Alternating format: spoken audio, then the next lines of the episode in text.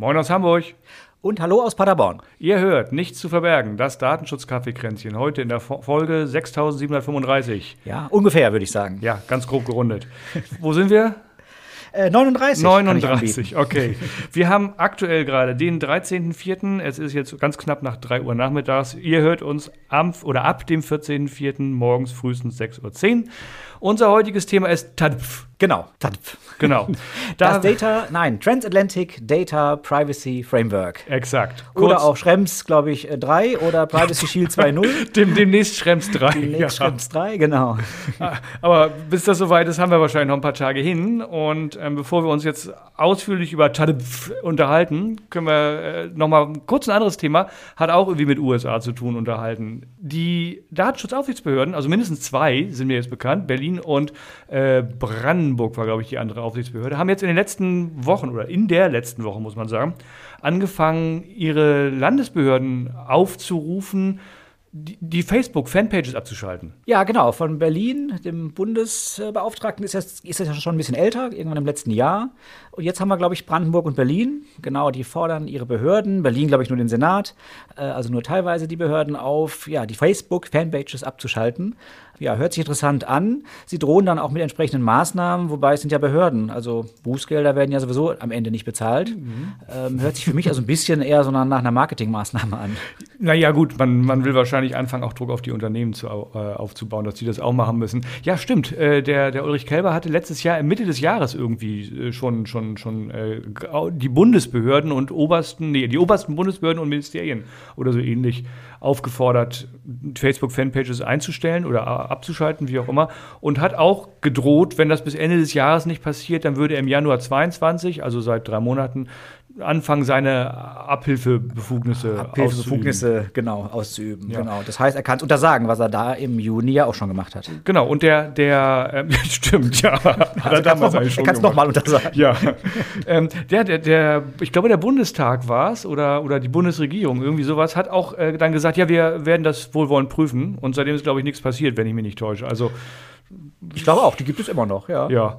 Na gut, wie auch immer. Also ich gehe davon aus, dass äh, das Folgen auch für die Unternehmen haben wird, dass also über kurz oder lang gesagt wird, guck mal hier, unsere Behörden, alle ganz toll gemacht und jetzt seid ihr dran. Und wenn ihr das nicht macht, dann wird es teuer für euch. Und das ist das Schlimme. Aber Vielleicht kommt ja noch vorher raus oder tritt in Kraft oder wie man das auch mal nennen will. Und äh, das Ganze sieht wieder ganz anders aus hinterher. Genau, das Thema mal. geht jetzt sowieso, würde ich sagen, in eine ganz andere Richtung. Äh, insofern haben wir, glaube ich, jetzt auch eine sehr gute Überleitung zu unserem eigentlichen Thema. Exakt. Dann legen wir mal los.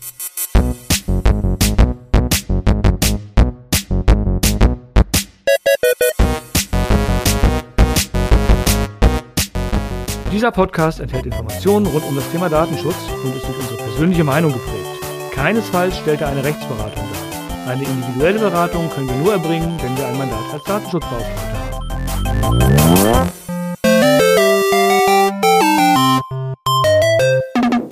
Ja, Tat. Also unsere nicht ganz offizielle Abkürzung dafür genau. lautet. Ich, also ich finde Transatlantic Privacy, Data, nee, Privacy. Data Privacy Framework genauso furchtbar auszusprechen wie TADF und TADPF finde ich irgendwie auch, also das ist, nee. Ja, ich finde Privacy Shield 2.0, aber man, ich glaube, der Begriff ist so verbrannt, Privacy Shield, äh, den wird man nicht wieder nehmen. Ja, das, nee, das wird schon bei dem Namen bleiben. Egal. Das wird ein TADF werden. Wir sollten kurz erzählen, worum es überhaupt geht. Genau. Es, es geht nämlich darum, dass die EU Kommission und die äh, Regierung der Vereinigten Staaten ein gemeinsames äh, Statement rausgegeben haben, wo sie sehr salbungsvoll verkündet haben, dass sie sich gerade geeinigt haben nach über einem Jahr Verhandlungen, von denen man nur, also nahezu nichts mitbekommen hat, nebenbei gesagt. Selbst als diejenigen, die wir uns hier für die Themen interessieren, haben wir da fast nichts von mitbekommen.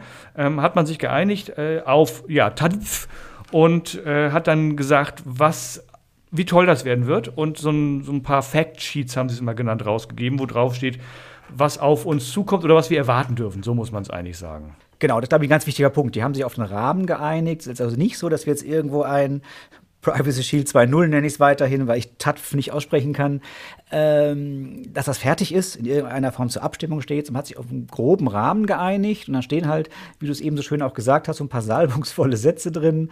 Ähm, man hat wohl Möglichkeiten, seine betroffenen Rechte äh, umzusetzen. Man hat wohl eine Möglichkeit, ein Gericht anzurufen, aber alles eben noch sehr vage, würde ich sagen. Das Gericht, also wir sind jetzt so im Zickzack durch das Thema, aber das Gericht finde ich fast das Beste.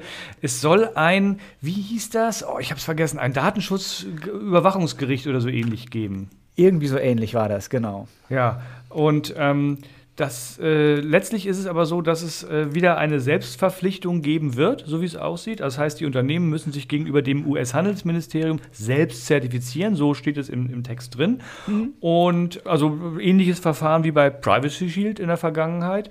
Und da stellt sich mir dann schon die Frage, ja, wenn ich mich selbst zertifiziere, heißt, wird, wird das auch überprüft, die Selbstzertifizierung, oder wird sie stichprobenartig überprüft, oder reicht das, ich behaupte was und bin dann auf der Liste? Ich glaube, diese Selbstzertifizierung wie gesagt, viel, viel Genaues weiß man noch nicht, ist noch, äh, ist, wird am Ende, glaube ich, gar nicht so der entscheidende Punkt sein, sondern das, was wirklich neu ist gegenüber dem, dem alten Privacy Shield, ist, dass es ja so bestimmte Regelungsmechanismen zumindest geben soll. Also, dass die äh, Geheimdienste zumindest irgendwie definiert oder für die definiert wird, äh, was noch angemessen ist und dass man eben diese gerichtliche Überprüfung hat, äh, dass es tatsächlich ein Rechtsbehelfssystem geben soll.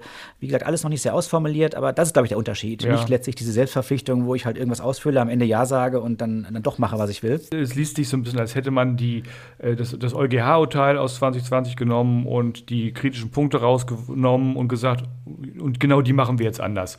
Und dann kommt, also ich finde den, find den Satz ganz spannend. Es soll also ein Regelwerk und Garantien eingeführt werden, um den Zugriff der US-Geheimdienste auf Daten auf das zu beschränken, was zum Schutz der nationalen Sicherheit notwendig und verhältnismäßig ist. Das war ein Zitat. Und das genau. Äh, Wahrscheinlich fragt man jetzt direkt die NSA, was denn notwendig sei. das war auch meine Vermutung. und dann werden ja. wir eine schöne Liste machen, die ungefähr so lang ist wie die alte Liste.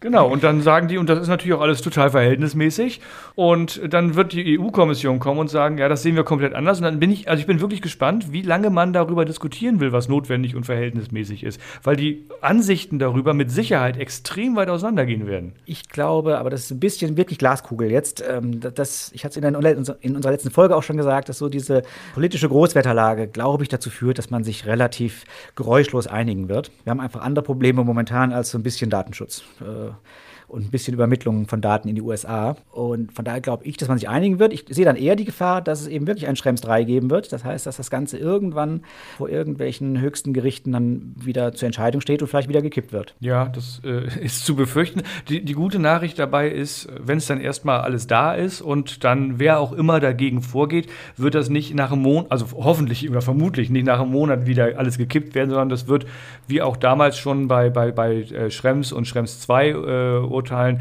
jeweils Monate oder sogar Jahre dauern. Das ist das Schöne, der Instanzenweg wird genauso lange dauern äh, wie in der Vergangenheit auch. Das also heißt, wir haben zumindest drei Jahre circa Rechtssicherheit. Ja, aus, aus Sicht Datenschutz ist das jetzt nicht unbedingt schön, aber aus Sicht der Unternehmen, die erstmal zumindest eine temporäre äh, Sicherheit oder eine temporäre Lösung haben, ist das sehr praktisch, auf jeden Fall. Ja, ich stehe so dazwischen, weil die Situation, die wir jetzt haben, ist ja wirklich völlig untragbar. Irgendwie heißt es, mit Standardvertragsklauseln könnte man Daten in die USA übermitteln. Die Behörden sagen dann immer wieder sehr, sehr dogmatisch, nein, in der Praxis wird man es aber kaum hinkriegen. Also wir haben so eine völlig ungeklärte Situation. Die Behörden trauen sich ja auch nicht wirklich jetzt Office 365 zu verbieten, damit man eine höchstrichterlich, höchstrichterliche Entscheidung hätte. Na gut, womit Sondern, sollen die Behörden dann ihre Bescheide tippen, wenn nicht damit? Genau, genau. Das wäre der letzte Bescheid, den, den sie dann tippen, bevor es verboten wird. Nein, deswegen ist, ist die derzeitige Situation ja auch nicht, nicht, nicht besser. Insofern finde ich so eine Rechtssicherheit mit über die Ermittlung in die USA, die dann geregelt ist, fast besser als der momentane Zustand, wo es auch jeder macht. Äh, aber mhm. dieses Damoklesschwert des Verbots immer über uns schwebt. Spannend finde ich auch, dass es ein neues zweistufiges Rechtsbehelfssystem zur Untersuchung und Beilegung von Beschwerden von Europäern über den Zugang von Daten und so weiter und so weiter geben soll. Und da wird auch dieses Datenschutzüberprüfungsgericht mitgenannt. Also ich vermute, dass das Datenschutzüberprüfungsgericht, das heißt wirklich so, interessanterweise, die zweite Stufe ist. Die Frage ist, was ist die erste Stufe und wie soll das funktionieren?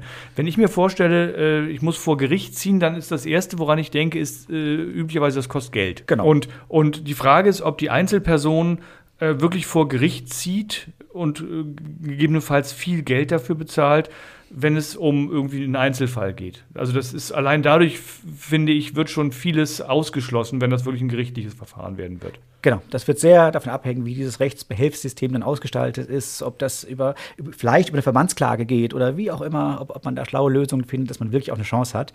Denn dass sich jetzt jemand, äh, der sich persönlich da eben in seinen Persönlichkeitsrechten verletzt fühlt, sich einen Anwalt in den USA nimmt, mit dem Gebühren verhandelt und vor Gericht zieht, ist, glaube ich, sehr unwahrscheinlich. Mhm. Genau. Und gerade wenn das in den USA stattfinden wird, dieser Klageweg, dann wird er ja noch mal teurer als in Deutschland. Ja, ja, eben. Deswegen, das äh, Risiko ist. Dafür kann man, wenn man gewinnt, wahrscheinlich auch ein paar Millionen bekommen, anders als in Deutschland. Das mag sein, ja. Das ist also ein bisschen wie Glücksspiel. genau. Ja. ja. Interessant finde ich, was Schrems dazu sagt. Der hat nämlich auch schon so ein bisschen was gesagt. Mhm. Und ähm, der sagt zumindest, dass er eben kritisiert, dass es letztlich auch nur eine, eine Art Verordnung, so hat das, glaube ich, genannt, und eben letztlich kein, ja, kein wirkliches Gesetz ist, ähm, das dann auch in der Form einklagbar ist. Dank, danke für, den, für, den, für das Stichwort. Das stimmt. Das Durchführungsverordnung, Entschuldigung. Gena genau. Muss ich einmal dich unterbrechen. So war die genaue, der genaue ja, Wortlaut. Genau, Executive Order. Exakt, Executive Order. Und weißt du, was eine Executive Order ist? Das ist das, was, äh, womit Donald Trump regiert hat. Das sind diese ganzen präsidialen Erlasse, nenne ich es mal, die vom Nachfolgepräsidenten von jetzt auf gleich wieder aufgehoben werden können, wie, wie äh, Präsident Biden das ja mit, den, mit dem Großteil der Erlasse von Donald Trump gemacht hat. Das mhm. heißt, je später das kommt, desto kürzer ist potenziell die Lebenszeit davon, weil äh, gegebenenfalls es vom Nachfolgepräsidenten äh, oder der Nachfolgepräsidentin wieder auf, aufgehoben werden könnte. Ja, und ich kenne mich jetzt wirklich in dem äh, US-Recht nicht so gut aus, aber Schrems sagt ja einfach, diese, diese Dinger, diese Vereinbarungen hätten keine externe Wirkung und können nicht eingeklagt werden. Ob nee, ganz im Gegenteil, man kann sogar dagegen klagen. Also man kann, man kann sogar als Normalbürger in den USA dafür sorgen, wenn man genug Geld auf die Kante legt äh, für so eine Klage, dass das Ding wieder gekippt wird. Mag sein. Also ich traue mir jetzt keine rechtssichere Aussage zum US-Rechtssystem zu. Ich auch nicht, aber das habe ich gelesen. Es wird auf jeden Fall, genau, und ich hatte eben gelesen, genau, dass er hier sagt, es könnte nicht eingeklagt werden, äh, wie auch immer. Ja. Es wird auf jeden Fall spannend, wie das genau dann ausgestaltet werden wird, dieses, ja. dieses DATPF war es. War, war ne? TATPF. Mit T Touch, vorne, ja. Genau. Transatlantic irgendwas. Ja, wir können ja schon ein paar Sachen können wir ja schon mal ableiten, auch für die Zukunft. Nicht? Wir wissen, angenommen, das kommt, ab dem Zeitpunkt, wo das gilt und es auch dann auch einen Angemessenheitsschluss seitens der EU dafür gibt, weil das ist ja das Gegenstück, was gemacht werden muss. Die USA regeln sozusagen ihr Recht neu über diese äh, äh Executive Order und die EU-Kommission erlässt dann auf der Basis einen Angemessenheitsbeschluss, der vielleicht, das wissen wir heute noch gar nicht, wie das Privacy Shield noch auch auf die Zertifizierung abzielt abzielt, also so ein bisschen Angemessenheitsbeschluss unter Voraussetzung, oder der gegebenenfalls einfach sich auf die gesamten USA ohne weitere Bedingungen bezieht, der dann widerrufen werden müsste, falls die Executive Order irgendwann gekippt wird. Aber wenn das da ist, dann wissen wir, wir haben was zu tun. Alle Unternehmen werden dann mal wieder ihre Informationen zum Datenschutz anpassen müssen. Ne, die ganzen Informationen, die man rausgibt, gemäß Artikel 13 und 14 DSGVO, wo ich ja, wenn ich äh, Drittstaatentransfers habe, immer die Garantien mit aufführen muss, auf, auf denen diese Drittstaatentransfer basieren. Und die USA-Garantien oder die US-Garantien sind dann eben nicht mehr SCC, also Standardverträge, ergänzt um irgendwelche äh, Transfer Impact Assessments und ähnliches, sondern der Angemessenheitsbeschluss, den es dann geben wird von der, von der äh, EU-Kommission. Und die Verarbeitungsverzeichnisse müssen genauso angepasst werden. Und ich weiß nicht, vielleicht vergesse ich was, es gibt bestimmt noch weitere Dokumente, die an der Stelle. Ja, gut, wir, im Prinzip die ganze Rechtsgrundlage. Wir können, wir müssen nicht, wir können ja weiter auf Basis einer Einwilligung arbeiten, aber wir müssen es nicht mehr. Das heißt, wir haben da die gesamte Rechtsgrundlagenänderung ja auch. Ja, wenn, wenn du, auf, wenn du auf, auf Basis einer Einwilligung, also du redest von Einwilligung gemäß Artikel 49.1a, ne? Genau. Vermutlich ja. Wenn du auf der ja. Basis äh, agierst, dann hast du noch eine ganz andere Rechtsgrundlage sogar, weil du hinten dran gegebenenfalls einfach den Vertrag oder das berechtigte Interesse oder was auch immer nutzen kannst als Rechtsgrundlage, je nachdem, was dann passt. Aber du musst eben auch die ganzen Garantien ändern. Stimmt, Rechtsgrundlage auch, gegebenenfalls, ja. Ja, ja wunderbar. Viel Arbeit für uns wieder. ist nicht so die spannendste, finde ich. nein, nein, das stimmt. Also äh, Zeitrahmen vielleicht noch. Wann kommt der ganze Spaß? In so. ein paar Monaten, ja. frühestens, wie man Irgendwann so würde ich, würde ich als Aussage mir genau. zutrauen. Irgendwann, vielleicht. Ja. Interessant ist vielleicht die Überlegung, bringt uns das jetzt schon was, diese Ankündigung? Ich würde sagen wenig. Genau, das ist, ich, ich kann Noch ja haben nicht. wir die alte Rechtslage. Das Einzige, was ich mir natürlich vorstellen könnte, dass wenn hier so ein neues Abkommen vor der Tür steht, dass die Behörden jetzt natürlich nicht mehr so sich auf dieses Thema draufstürzen, da so drauf rumhacken, wie wenn äh, eben jetzt so ein Abkommen nicht in Aussicht stehen würde. Ja, schön wär's. Also das, ich würde es begrüßen, wenn wir an der Stelle ein bisschen, bisschen Ruhe in das Thema Datenschutz reinbekämen und wir uns nicht zu mehr als 50 Prozent unserer Zeit Gedanken über Drittstaatentransfers machen müssen, äh, müssten. Bin mir aber nicht sicher, ob das tatsächlich passieren wird. Also das wird sich jetzt zeigen müssen. Ganz klar, also, äh, absoluter Blick in die Glaskugel. Primär, also rein formal ändert sich gar nichts, solange dieses Abkommen nicht äh, wirklich dann verabschiedet wurde. Äh, wie gesagt, man könnte darüber nachdenken, ob die Behörden da jetzt vielleicht so ein bisschen äh, im Vorgriff auf das zu erwartende Abkommen eben da so ein bisschen großzügiger werden. Mhm. Bleibt aber abzuwarten. Wir, wir, wünschen es uns und allen Unternehmen in Deutschland. Vielleicht noch mal kurz zu unserem Einleitungsthema, Rückgriff auf äh, Facebook. Mhm. Das heißt nicht, selbst wenn so ein Abkommen käme, dass Facebook dann sofort wieder legal und empfohlen wird und von allen Behörden verwendet werden sollte. Denn die Kritik an Facebook ist, geht ja noch weiter. Da geht es ja nicht nur, dass das Unternehmen in den USA sitzt, sondern äh, es geht ja um viele Datenschutzverstöße, die Facebook vorgeworfen werden und die Facebook, sagen wir mal, auch dann vorgeworfen würden, wenn sie in Europa sitzen hätten, äh, ihren Sitz in Europa hätten. Ja, also es geht um die, die Verwendung ja viel, der Daten, die Weitergabe. Sorry. Nein, ich war fertig. Okay. ja, vielleicht, also abschließender Satz von mir an der Stelle noch. Äh, wir haben ja alle in der Vergangenheit wahnsinnig viele TIAs, also äh, Transfer Impact Assessments, also letztendlich Datenschutzfolgenabschätzung für die Drittstaatenübermittlung gemacht. Und ich glaube nicht, dass wir die äh, jetzt schon mal in die Nähe des Schredders legen sollten, um sie dann, wenn das Abkommen raus ist, fröhlich zu vernichten. Denn wir wissen nicht, wie lange es hält. Und es schadet nicht, die dann, wenn es wegfällt, irgendwann wieder, und die Wahrscheinlichkeit halte ich für hoch, weiter benutzen zu können, die TIAs. Absolut. Ich meine, da sind ja keine personenbezogenen Daten drin und da liegen keine Löschpflichten in diese TIAs. Von daher würde ich auch empfehlen, die für den Fall eines Schrems 3 die aufzubewahren. Guck mal, wir haben heute vermutlich unsere kürzeste Folge ever wo stehen wir? Wir sind, weiß ich nicht, so bei 17 irgendwas Minuten, schätze ich mal. Also das ist daher, Rekord. Ich glaube, unter 20 waren wir noch nie. Ja, wir waren, erste Folge waren wir bei 18. Aber wir wollten jetzt auch nicht so viel über die Zeit reden, sondern dann lieber noch mal kurz an die Formalitäten. Genau. Wir haben eine E-Mail-Adresse. Die heißt käffchen.nichtzuverbergen.net und da freuen wir uns immer, wenn wir Anregungen, Lobe, Kritik, was auch immer bekommen. Vor allem freuen wir uns, wenn wir Themenvorschläge bekommen. In der letzten Folge haben wir uns, glaube ich, äh, äh, mit einem Themenvorschlag befasst und wir würden das gerne wieder tun. Also gerne her mit Vorschlägen. Genau, das, hast, du sehr Vorschläge habt. das hast du sehr schön gesagt. Auch ich habe das Thema der letzten Folge schon verdrängt. ähm, aber wir freuen uns trotzdem über neue Themenvorschläge. Und bis, bis äh, solange keine kommen oder keine kommen, die wir äh, umsetzen können, werden wir sicherlich auch selbst noch Themen finden und die für euch immer schön aufbereiten. Ansonsten freuen wir uns natürlich neben E-Mails mit Vorschlägen, Kritik und ähnlichem über Likes, über 5-Sterne-Bewertungen bei Apple oder bei Spotify und falls man noch woanders bewerten kann, natürlich auch da. Gerne auch mit Inhalt, nicht nur, nicht nur 5 Sterne, sondern gerne auch ein bisschen Text dazu. Das liest sich für, für andere Hörer oder potenzielle HörerInnen immer ganz gut. Ja, und von mir aus war es das für diese Woche. Ja, von mir aus auch. Oder bis dann, tschüss. Genau, tschüss, bis dann. Nächste Folge, 28.04.